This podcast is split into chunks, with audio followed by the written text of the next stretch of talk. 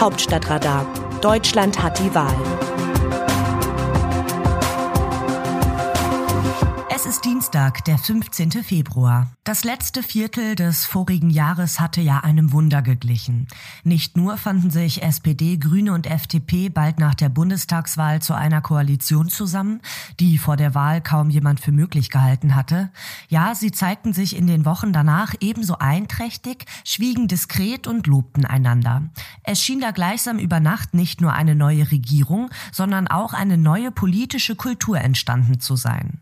Selbst wenn die berühmten ersten 100 Tage der Ampelkoalition noch lange nicht rum sind, so lässt sich jetzt doch sagen, der Honeymoon ist vorüber.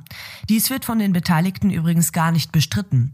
Der grünen Abgeordnete und parlamentarische Staatssekretär im Familienministerium Sven Lehmann schrieb bei Twitter, Koalition seien ja auch keine Ehen. Und er fuhr fort, selbst in Ehen ist der Honeymoon mal vorbei. Da zeigt sich ein robuster Realismus. Ein Streitpunkt Punkt ist die Corona-Pandemie. Vor allem die FDP, die sich mit ihrem Liberalismus der berühmten Omikronwand nolens volens hätte beugen müssen, will nun entschlossen die Fenster aufreißen. Sie ruft, was sie am liebsten ruft, Freiheit. Dabei stemmt sich ihr stellvertretender Vorsitzender Wolfgang Kubicki vehement gegen die Einführung einer allgemeinen Impfpflicht. Auf der anderen Seite steht Grünen-Fraktionschefin Britta Haselmann. Sie möchte die Impfpflicht und die Corona-Beschränkungen womöglich über den 19. März hinaus verlängern. Ärger gibt es auch wegen der Ukraine. Im Kern herrscht Konsens. Die Ampel will alle Angriffe Russlands auf die territoriale Integrität des Landes abwehren. Da, wo es Meinungsverschiedenheiten gibt, werden sie eher im Verborgenen ausgetreten. Niemand möchte dem russischen Präsidenten Wladimir Putin Anlass für Spaltungen liefern. Dennoch existieren Meinungsverschiedenheiten. So hatte ja Verteidigungsministerin Christine Lambrecht, SPD, hervorgehoben, dass Deutschland zwar keine Waffen, aber immerhin 5000 Schutzhelme in die Ukraine schicke.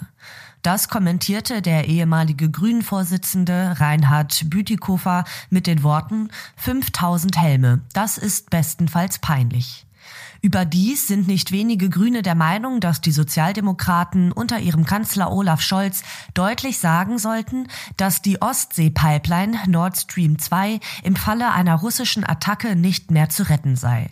Der Kanzler will das offenkundig nicht. Apropos Lambrecht, während die grüne Staatsministerin im Auswärtigen Amt, Katja Keul, vor einer Woche Mali besuchte, musste die Sozialdemokratin Lambrecht ihren Besuch bei den deutschen Soldaten dort wegen einer Corona-Infektion im engsten Umfeld kurzfristig verschieben. Sie soll deshalb stinksauer gewesen sein. Neben dem Streit um die Frage, ob Straßenblockaden für den Klimaschutz okay seien, die FDP sagt deutlich nein, die Grünen ein wenig ja, knirscht es schließlich in der Finanzpolitik.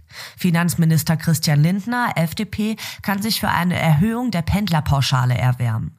Grüne beklagen, dass er bei Sozialleistungen weniger freigiebig sei.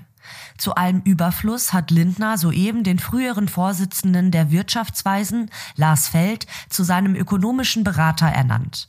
Das ist eine echte Provokation, denn die SPD ließ ihn vor einigen Jahren fallen. Überhaupt kristallisieren sich Sympathien und Antipathien heraus.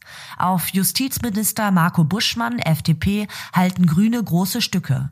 Kein Wunder, er schafft den Paragraphen 219a ab, der die Werbung für Abtreibungen unter Strafe stellt und renoviert das Partnerschaftsrecht. Innenministerin Nancy Faeser, SPD, finden die Grünen nicht minder prima. Mit Lindner hingegen sei es nicht so doll, heißt es in der Ökopartei. Eine führende Koalitionärin sagte dieser Tage, es laufe ganz gut. Ganz gut meint ja meistens nicht gut. Gewiss, das Ganze ist kein Vergleich zu Reibereien früherer Jahre. Während der rot-grünen Koalition zwischen 1998 und 2005 war es bisweilen so schlimm, dass sich Grüne untereinander attackierten. Zudem sind die Auseinandersetzungen erklärbar. Eine ebenso banale wie auch diesmal zutreffende Erklärung sind meist näherrückende Wahlen, wie demnächst im Saarland, in Schleswig-Holstein und Nordrhein-Westfalen. Da stellen Parteien jeweils eigene Rechnungen an. Die Nervosität wächst und richtet sich stärker nach außen als nach innen. In Koalitionsbeziehungen gilt freilich, was in anderen Beziehungen ebenfalls gilt, Kleinvieh macht auch Mist. Und viele kleine Streitereien können sich irgendwann zu einem großen Streit auswachsen. Der Kanzler sollte das Teambuilding deshalb wie jeder gute Chef stets im Auge behalten. Aus dem Wörterbuch Politsprech Deutsch. Er hat sich durch seine verlässliche und respektvolle Art große Achtung erworben. Tobias Hans, CDU-Ministerpräsident des Saarlands, über den wiedergewählten Bundespräsidenten Frank-Walter Steinmeier. Noch bis in den Januar hinein war ziemlich unklar, ob der alte Bundespräsident Frank-Walter Steinmeier auch der neue Bundespräsident sein würde. Die Grünen hielten sich bedeckt, CDU und CSU ebenfalls. Die Grünen hätten lieber eine Frau gehabt. Die Union wollte der Ampel eine Niederlage beibringen. Als klar wurde, dass beide Seiten nicht zusammenkommen, war das Staatsoberhaupt durch und die Abstimmung in der Bundesversammlung war nur noch Formsache. Dass jetzt dennoch alle lobend über Steinmeier sprechen, hat viel mit allgemein menschlichem Verhalten zu tun.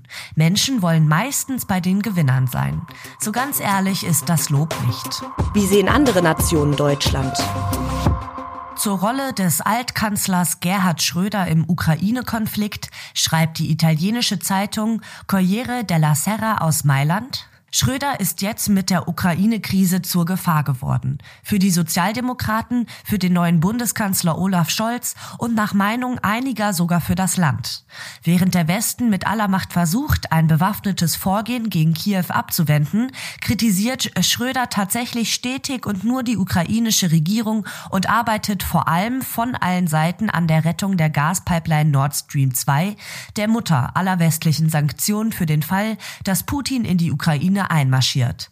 Das Problem ist, dass Schröder nicht nur in der SPD nicht komplett isoliert ist, sondern auch die überwiegende Stimmung der Deutschen abfängt. Parteiintern kann der Altkanzler vor allem auf die Unterstützung von Manuela Schwesig zählen, der mächtigen Ministerpräsidentin von Mecklenburg-Vorpommern, dem Bundesland, in dem die Pipeline-Rohre landen. Für Olaf Scholz ist der Altkanzler eine wandelnde Gefahr. Die niederländische Zeitung De Volkskrant kommentiert die Haltung der Bundesregierung in der Ukraine-Krise so. Deutschland wird wegen seiner Abhängigkeit vom russischen Gas und seiner historisch begründeten Abkehr von Gewalt und Machtdemonstrationen oft als das schwächste Glied in der transatlantischen Allianz angesehen. In der größten Regierungspartei, der SPD, glauben noch viele an die Ostpolitik, die in den 70er Jahren von Bundeskanzler Willy Brandt entwickelt wurde. Doch es verändert sich etwas in Deutschland. Unter dem Druck der Grünen verfolgt die neue Regierung eine Außenpolitik, die stärker als bisher Handelsinteressen gegen geopolitische Interessen und Menschenrechte abwägt. Die umstrittene Gaspipeline Nord Stream 2 wird in Frage gestellt, was lange abgelehnt worden war. Außenministerin Annalena Baerbock von den Grünen macht bislang auf der Weltbühne eine gute Figur. Bundeskanzler Olaf Scholz hat Mühe, aus dem Schatten seiner Vorgängerin Angela Merkel zu treten. Aber an diesem Dienstag bekommt er, Auge in Auge mit Wladimir Putin, die Chance zu zeigen, dass sich Deutschland verändert. Das Autorenteam dieses Newsletters meldet sich am Donnerstag wieder. Dann berichtet meine Kollegin Eva Quadbeck. Text Markus Decker, am Mikrofon Alice Mecker.